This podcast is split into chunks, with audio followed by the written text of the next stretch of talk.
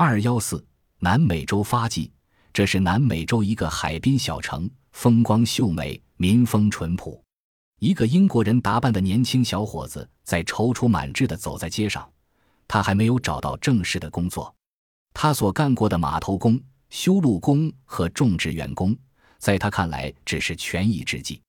喂，你好，今天天气不错。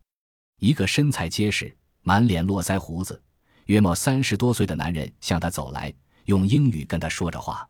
你好，你是英国人吗？年轻人问。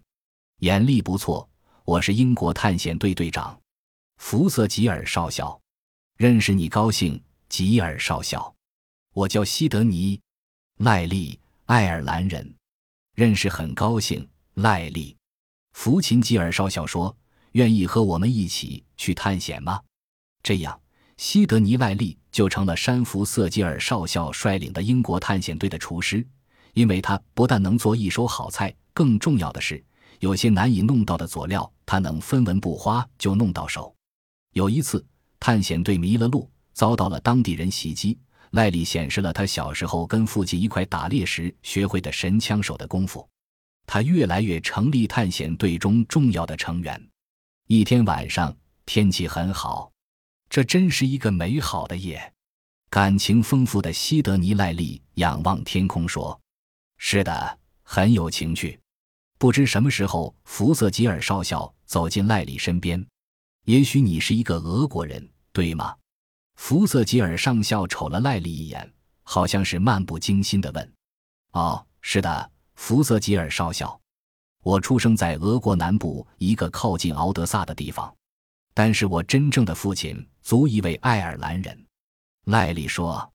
接着他绘声绘色地说自己一个爱冒险的爱尔兰人的儿子。这个爱尔兰人逃跑时的情景很像巴伦芒乔森。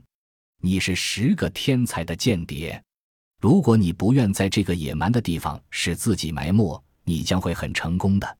福瑟吉尔少校盯着西德尼·赖利的眼睛，严肃地说：“也许我明白你在说什么，棍瑟吉尔少校先生。”西德尼·赖利似乎有点激动地说：“在此后的一段日子里，赖利正如福瑟吉尔少校所说的那样。”天才般的掌握了侦查、绘图、伪装、联络等等一般特工人员必具的知识。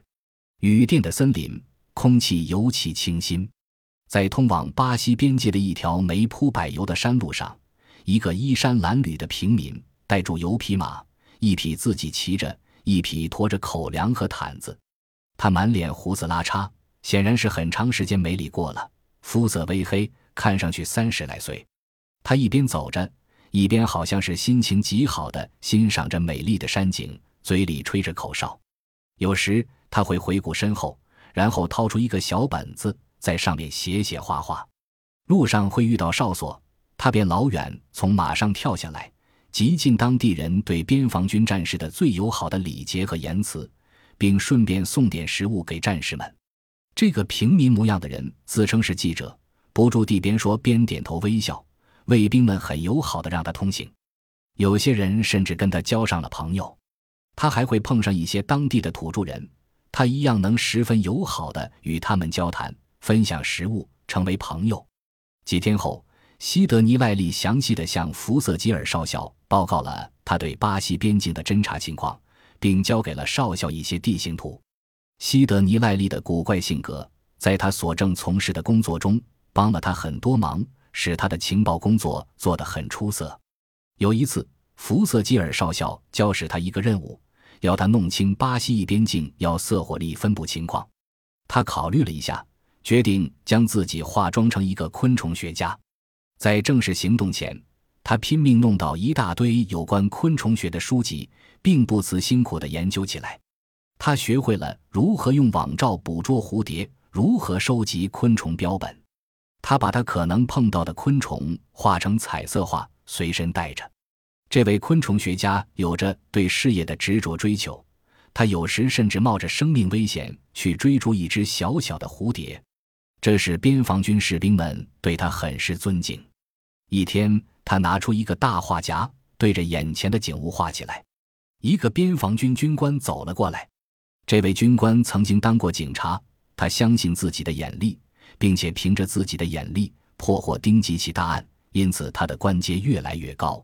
他说：“任何人只要我看上一眼，我也许就能判断出他是好人还是坏人，是普通的观光客还是外国特工人员。”他从看到赖利第一眼起，就怀疑赖利是一个欧洲谍报人员。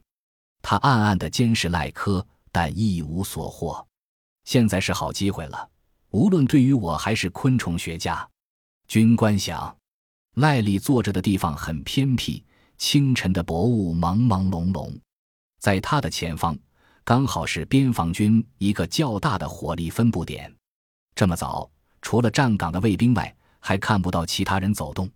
他的周围寂静无声，显然这是一个大好机会。他全神贯注地画起来。那位边防军少校轻轻地靠近赖利，脸上露出得意的笑容。当他离赖利还有两三米远时，抽出手枪，把枪口对准了正在埋头作画的赖利。昆虫学家先生，你对工作真是太执着了。少校慢慢地说着，声音并不太大，但明显打破了清晨林中的静谧。然而，昆虫学家却像没听到一样，继续着他的创作。欧洲人。